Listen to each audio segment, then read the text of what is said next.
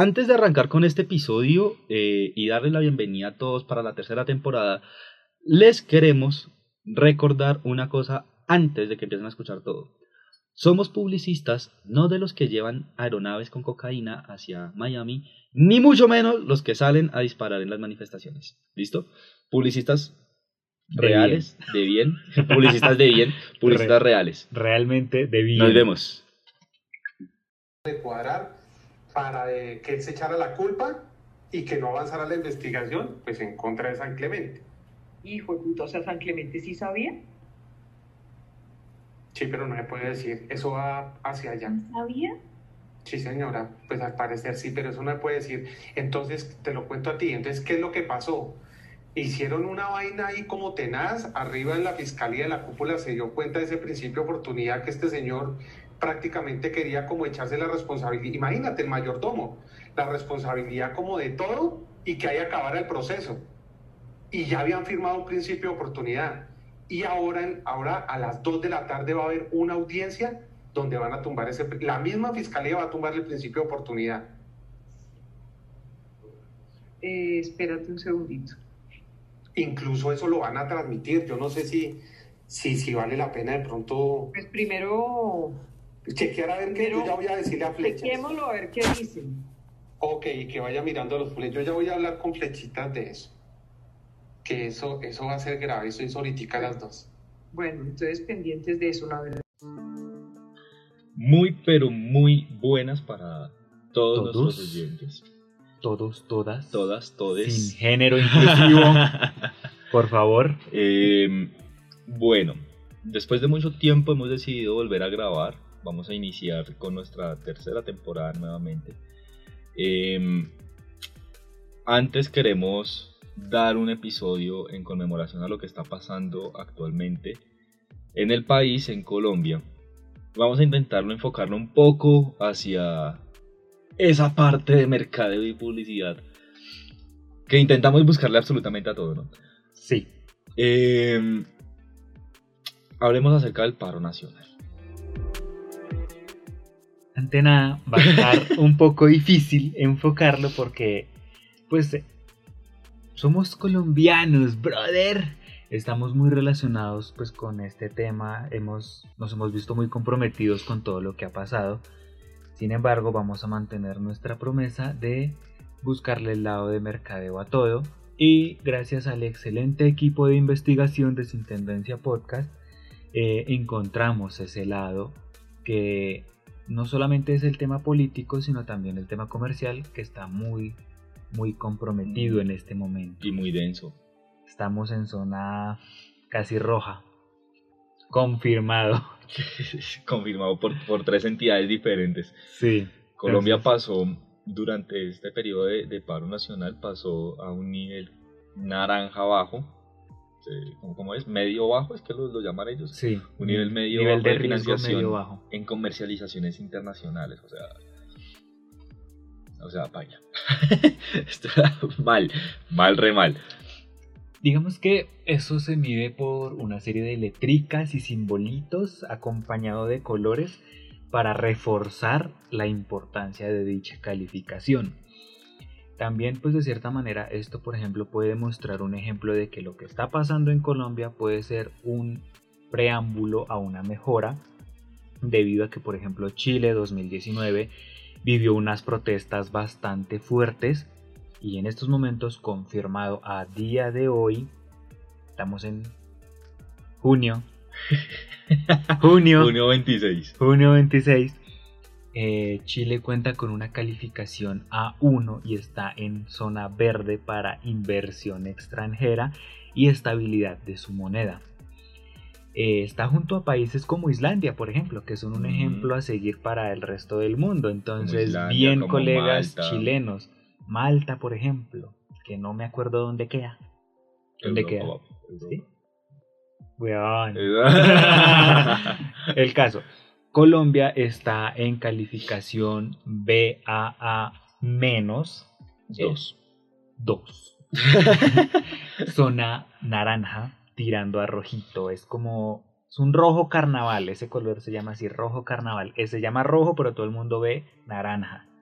Si no conocen ese color, búsquenlo. Ok, No, es chimba ese color. ok. ¿Se vio la película Los Duques de Hazard? No, ¿No? no. Usted es un analfabeta de la cultura popular. Continuando, Ok. Del color rojo carnaval. eh, bueno, ya re- retomemos. Eh, ¿Por qué la calificación bajó, señor David? ¿O qué afecta que una calificación suba o baje? La situación económica y social que vive un país. Básicamente. Y en estos momentos, ¿qué se está viviendo en Colombia? ¿Qué información sale de Colombia el para el mundo? paro nacional que se ha visto en todo el país. Bueno, también. Sal- o sea, la información que le estamos dando al mundo en este momento es de que hay inestabilidad económica, política y social, que son tres grandes factores para atraer inversión externa y esto aplica para todos los países. Entonces, en estos momentos, si por ejemplo una empresa grande, un grande que no esté en Colombia, Un grande que no está en Colombia. Eh, no, marca, ya están todos. Lamborghini. Lamborghini, sí. Había un Ya- ya concesionario. Lamborghini. había so- no, ya está Eh, cerrado. Ah, McLaren. McLaren sí todavía no está en Colombia. Eso, McLaren. Marca de carritos que son súper rapiditos, así pichín, pichín, pichín. Dicen, queremos abrir concesionarios en Colombia. Lo primero, primero que van a hacer antes de hacer cualquier investigación de mercado en el país Es intentar sacar un carro que no suba de 100.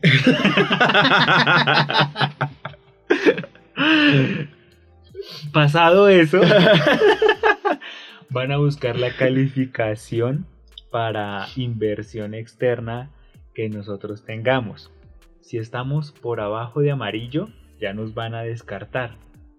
Y estamos tirando a rojo. Rojo carnaval.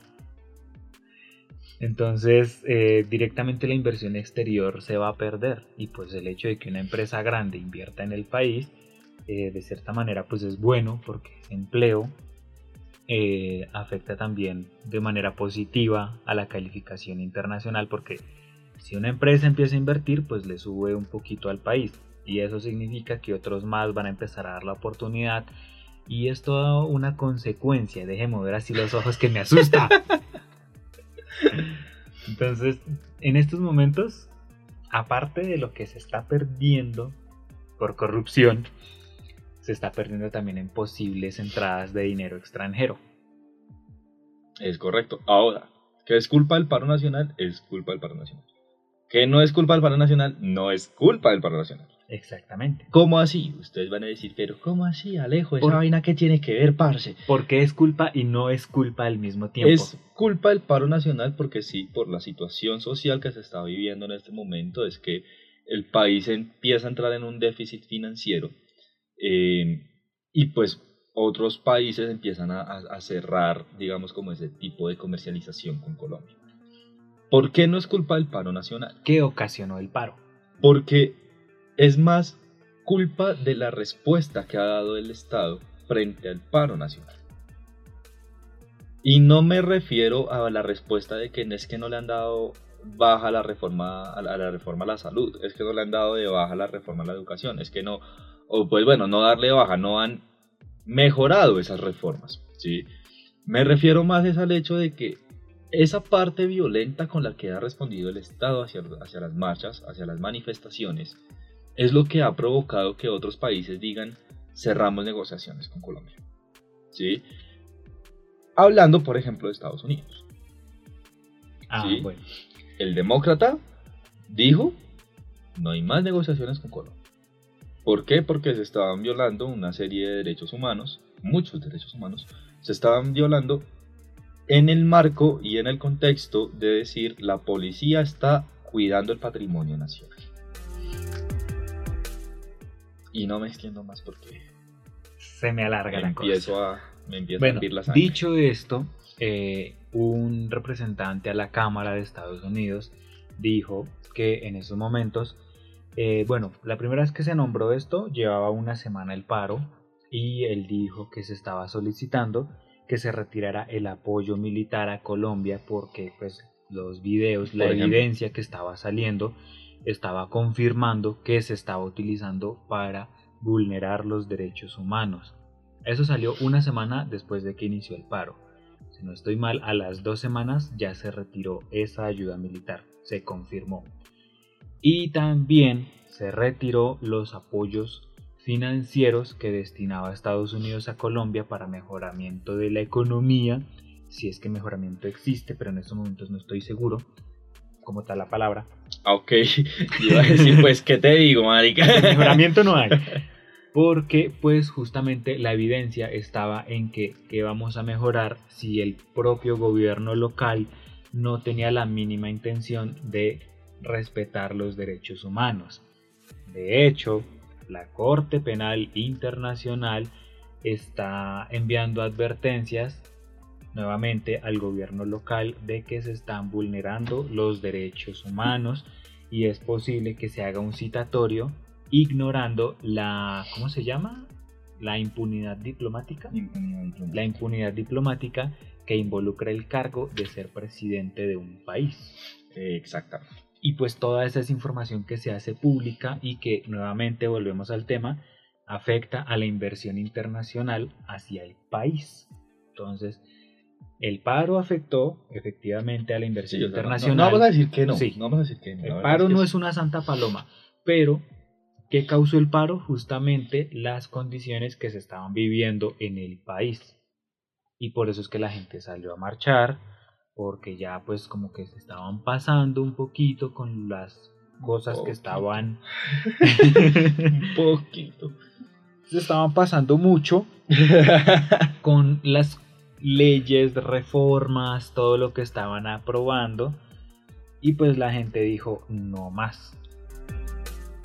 Como por ejemplo cierto senador que eh, un día se le cayó del cielo un laboratorio de coca en la finca y la finca queda como a media hora de la ciudad capital, dígase Bogotá.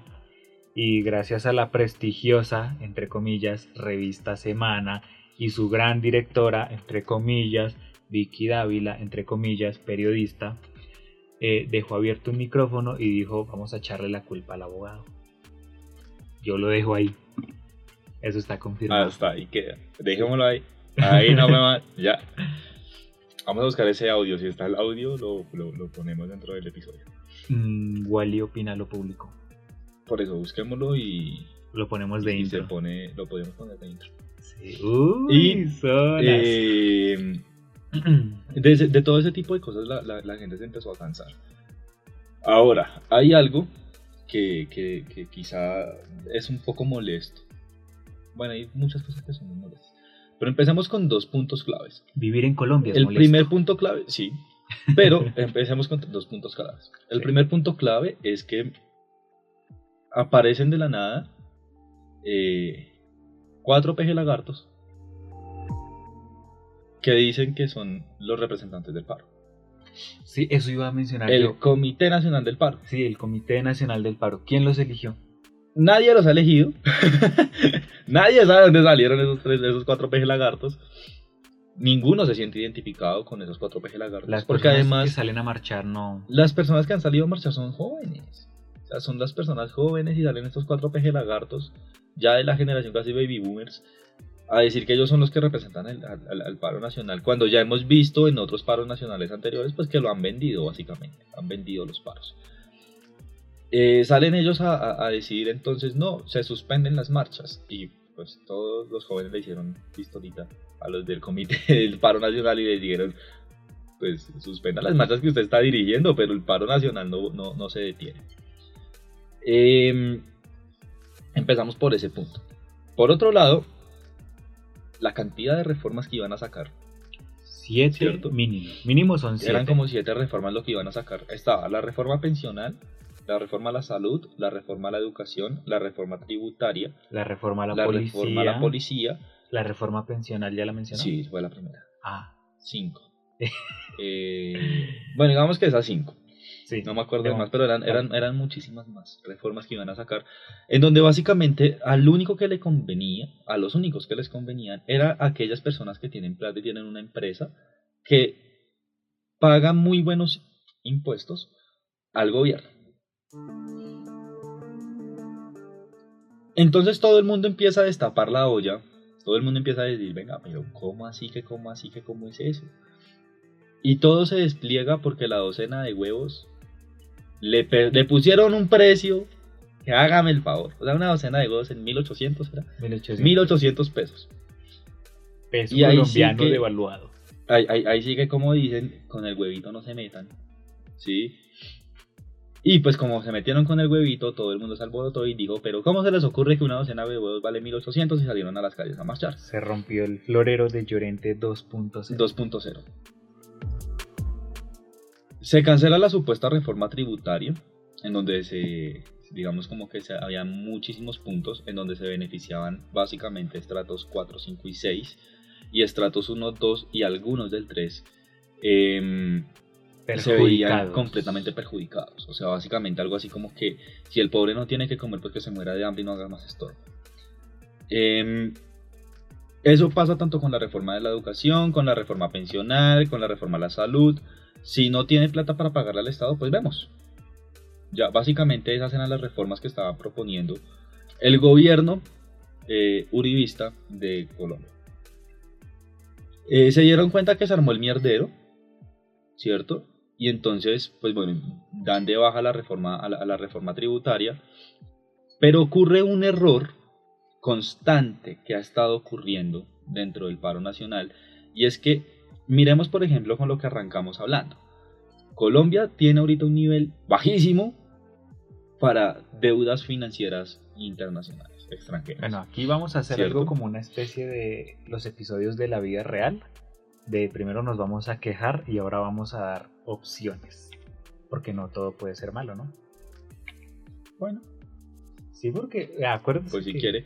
Porque yo, pues bueno, lo que al- se nos va a alargar un poco el episodio, pero a lo que iba es cómo es posible, o sea, que, que- que sale toda la gente y pide que, que, que no, que se baje la reforma tributaria y que le den de baja la reforma tributaria. La reforma tributaria en Colombia es algo necesario. O sea, es algo que se necesita en el Estado.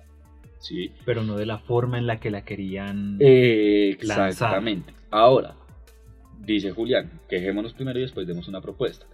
¿Por qué no mandamos una propuesta de más intereses ¿sí? y, y más impuestos a aquellas empresas grandes que benefician al Estado, como Bavaria, como Postobón, como Avianca, que Avianca ni siquiera es de Colombia ya, pero como Avianca, Grupo Aval. como Grupo Aval, ¿sí? empresas que con la reforma tributaria anterior estaban eximidas, o sea, estaban exentas de tener que pagar ese tipo de impuestos porque pues es gente de plata.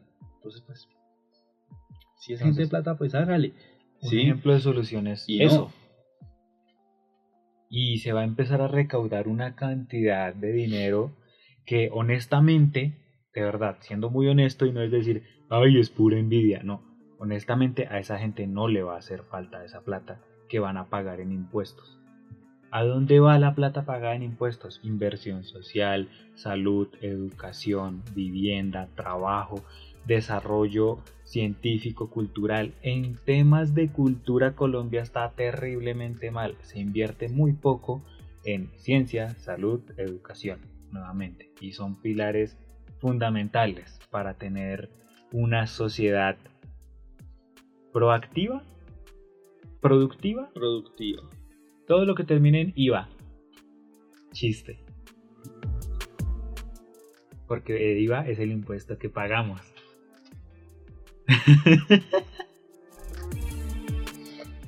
Eh, quitándolo del IVA. Otro punto que, que- que había dentro de la reforma tributaria era ponerle el IVA a la canasta familiar. A la canasta familiar. O sea, para las personas que nos escuchan que no están en Bogotá, en, en Bogotá, que no están en Colombia, em, la canasta familiar aquí en Colombia básicamente es papel higiénico, huevos, arroz, harina, eh, Productos de consumo esenciales, esenciales. para no morirse de hambre. Exactamente. Y para mantenerse limpiecito de vez en cuando. Ya. O sea, es eso. Y querían meterle IVA. ¿Por qué? Porque le conviene más al Estado. Entonces, bueno, todo este punto, todos esos puntos salen a relucir, se arma el mierdero afuera y eso, pero listo, le dan, le dan de baja y la gente dice, listo, ya, no, que le sigan dando de baja a la reforma tributaria. Todavía hoy en día, después de que ya el, presidente de la República, eh, Iván Duque, dice, eh, ya pase al Congreso eh, la solicitud para dar de baja la reforma tributaria, el Congreso dice, listo, sí, aprobamos la revisión de la, reforma tributaria. Hoy en día todavía uno va caminando por, el, por ahí en algún paro y le pregunta a alguien por qué está marchando y cuando le responden a uno, porque quiero que le den de baja la reforma tributaria. Eh, papi, ya... La reforma primero no le pueden dar de baja. Segundo, eh, ya está en un tema de consenso dentro del Congreso. Está en Entonces- reestructuración. Pues, o sea, creo que hay otras mil y un razones más por las cuales se puede salir a protestar. Apoyo el, el paro nacional. Apoyamos, creo que con Julián, aquí el paro nacional. Desde la mesa directiva. Desde la mesa, desde la mesa directiva de Sintendencia Podcast, damos el apoyo total de el paro nacional. Próximamente merchandising. muy pronto, muy pronto verán en nuestro Instagram un poquito de merchandising acerca de Sintendencia Podcast para que Un poquito de puedan, pa- pa- pa- para que puedan ahí, eh, si quieren comprar los productos, estos son anuncios parroquiales, un paréntesis gigante, apoyemos el negocio esta local. bebida en un mug. ¿sí mug? Un mood. en un mug de Sin Tendencia Podcast. Pero bueno, la situación es, es sencilla.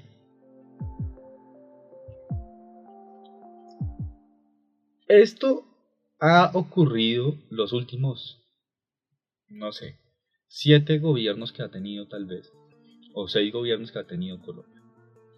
Las marchas, las protestas, el vandalismo, los ataques, el terrorismo, todo este tipo de, de- de- de ac- de actos, de acciones han ocurrido como parte publicitaria de las elecciones del siguiente año. No voy a decir nombres, porque no está bien decir nombres uno pues en este, en este tipo de, de- de- de sistemas y de canales, ¿sí? Es más un espacio para compartir pensamientos, pero no los politizamos. Por más que suene esto muy político, no. No estamos tomando No por vamos a ningún apoyar, partido, o sea, no, estamos, a no somos partidistas realmente. Ni apoyo a Mm. ningún partido aquí Es más, aquí abiertamente y públicamente, ante todos los que nos están escuchando en Irlanda, que no sé quiénes escuchan en Irlanda, pero nos están escuchando en Gracias. Irlanda, los de Estados Unidos, los de la Unión Europea y, y aquí en Rusia, Colombia, África, África, Australia. eh, ah, en Australia también nos escuchan, sí. Gracias. En Australia también, pues bueno, aquí dejo claro ya en constancia de todos, yo no soy partidista, a mí no me gusta ningún partido político. Todos somos políticos por nacimiento, pero no soy partidista. Es cierto. Pero entonces resulta que todos estos actos, volviendo al tema, sí. Todos estos actos ocurren justo un año antes de las elecciones del siguiente año, a veces dos años antes, en el que ocurren carros bomba, atentados, que al presidente le hicieron algo, que a algún alcalde le hicieron algo, que le llegó panfleto de amenaza a un gobernador, a un ministro, un senador, o sea, se arma el mierdero literalmente, y perdón la palabra, se arma el mierdero y sale un Salvador a decir, mijitos, yo soy la solución para este mierdero. Ojo con el 22. Sí. y todo el mundo le cree, marica, eso es lo más triste, o sea, que todo el mundo le cree, o le creía. Esperemos que ya y no todo más. este mierdero que está pasando ahorita también puede ser un acto político, de publicidad. Sí. Eh, También puede ser un acto en el que, en el que podemos estar diciendo, nos vieron la hijo de cara. Sí, porque veamos lo siguiente. El paro iba bien hasta que empezó el vandalismo. Hasta que empezaron a quemar buses en la madrugada cuando no hay nadie marchando. Hasta que empezaron a disparar de un momento a otro civiles armados contra todos los manifestantes. Y llegó al punto, no estoy hablando del paro en este caso, pero llegó al punto esa extrema publicidad política de colocar un carro bomba en uno de los cuarteles del ejército. Se recurre a políticas de miedo para generar un mensaje a las malas de que yo soy la mejor opción. Exactamente. Entonces, otra cosa que decimos desde la mesa directiva de Sin Tendencia Podcast es que al momento de votar, mm, yo diría que lo mejor que uno puede hacer es, si le preguntan a uno por qué candidato va a cortar, va ¿Va a cortar? Va a ¿Qué? cortar, va a cortar. Va a votar. Eh, lo mejor es no compartir la opinión, o, o bueno, digamos que antes de dejarse influenciar por cualquier cosa, eh, déjeme hablar, no me oprima. Eh, analizar cada candidato de forma personal antes de escuchar opiniones externas. Y una vez leídas las propuestas de gobierno de cada candidato, llegar a una conclusión propia de por qué candidato va a votar. Ya después, si quiere compartir su opinión con otras personas, hacerlo, pero después de leer todas las propuestas de gobierno y analizar cada candidato de forma individual sin dejarse influenciar por otras cosas. Ahora, si quiere cortar a algún candidato, pues hágale. Pero. Lámpara. La situación es, es- es- justamente esa, ¿listo? Eh, no se dejen llevar por ese tipo de actos de publicidad. O sea, se, lo estamos, se los estamos diciendo dos publicistas. Eso es publicidad. Eso es publicidad. Hace ayer, Hace ayer, hace ayer, o hace dos días, no me acuerdo, no hace dos días, hace o ayer. Bueno, media hora. el 25 de junio, ah, ayer, marica, sí, el 25 de junio, eh, sale la, la noticia de que el, el helicóptero presidencial fue atacado al norte de Santander. ¿sí? Disparos de fusiles y, y, pues bueno, mostraron después, pues uno dice como no, marica, pues es que el avión fue el último avión que compraron que, les costó como 35 mil millones de pesos en un país que no tiene plata para nada más, pero que le costó 35 mil millones de pesos el, el helicóptero, entonces pues el helicóptero es súper blindado, tiene un blindaje de, de- grosor 7 y, y, bueno, un montón de, de vainas ahí. Uno dice, pues no le pasó ni mierda, por ahí lo rayaría. Y ya, o sea, ya, no pasaría nada más. Muestran después un video con unas fotos de disparos en las astas. O sea, un disparo que cruza una, un, un asta de un, de un helicóptero es para que el helicóptero caiga inmediatamente. No se dejen llevar por ese tipo de publicidad. ¿sí? Es un tipo de publicidad en el que ya se acostumbraron a hacerlo y creen que, las, que, que los jóvenes hoy en día van a creer.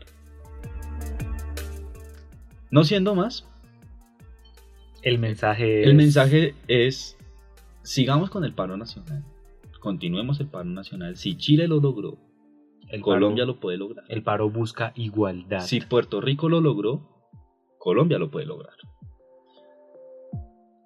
Gracias Chile y Puerto Rico por ser un ejemplo. Por ser un ejemplo, un tan semejante ejemplo. Francia, Francia, mil gracias también Uf, por ser un, los un chalecos ejemplo amarillos. brutal.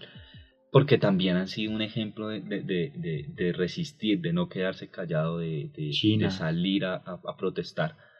China también se ha manifestado fuerte e incluso de allá vienen muchas estrategias que se utilizan para la ahora primera línea. para la primera línea. Entonces, Ahora, también hay otro, otra cosa, esto sí es un paréntesis, antes de cerrar, hay, hay otra cosa, sí, otra cosa es que, es que, o sea, tampoco los que están marchando se dejen influenciar por tipos de noticias que ni siquiera saben si son verdaderas o son falsas.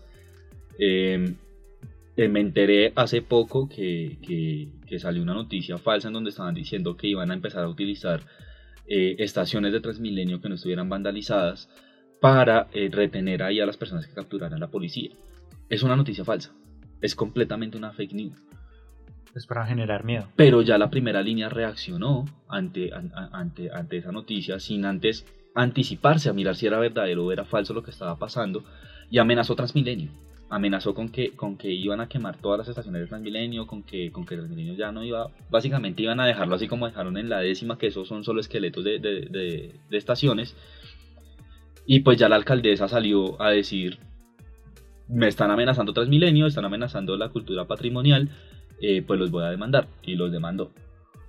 Y pues obviamente también se mandó la soga al cuello a la alcaldesa porque pues, o sea, estamos en pleno paro nacional y la alcaldesa manda una demanda contra la primera línea, entonces es como, pues, mal marica, ¿qué te pasa? O sea, sí, ¿A quién está pero tiene toda la razón del mundo, al final tiene toda la puta razón del mundo. Entonces tampoco creamos los que estén en el paro, los que salgan a, a marchar, yo hago parte de un comité también, los que salgan a marchar, por favor no crean en esas noticias falsas, no crean en, en- en todo lo que dicen por ahí, y menos en Revista Semana o en, o o en periódicos El Tiempo, porque peor, o sea, peor, peor, no crean en esas mierdas. Los invito a que sigan la, la Oreja Roja, los mejores periodistas que han ocurrido durante los últimos tiempos. Cizaña también, Cizañero se llama. Le vamos a dejar los arrobas ahí en, el, en, el, en la descripción. Miren en la descripción, ahí están los arrobas. Y ya, me Sí. desahogué. Eh, no siendo más, nos despedimos. Viva el paro nacional. Hasta una próxima ocasión. Hasta una próxima ocasión. Gracias muchachos de primera línea Gracias a todos. y nos vemos próximamente. Para cortar. Ya para cortar, ahora sí para cortar. Ya para cortar. ya para cortar, eh, por todos los muertos que han, que han ocurrido en el paro nacional, Es ni un cierto. solo minuto de silencio. Eh, toda una vida de combate. Y, y, y, y Colombia, Colombia no está en calma. Para todos los que nos están escuchando en el exterior, Colombia no está en calma. En Colombia no se calmaron las cosas. Están. Colombia está censurada, que es diferente. Colombia resiste. Adiós.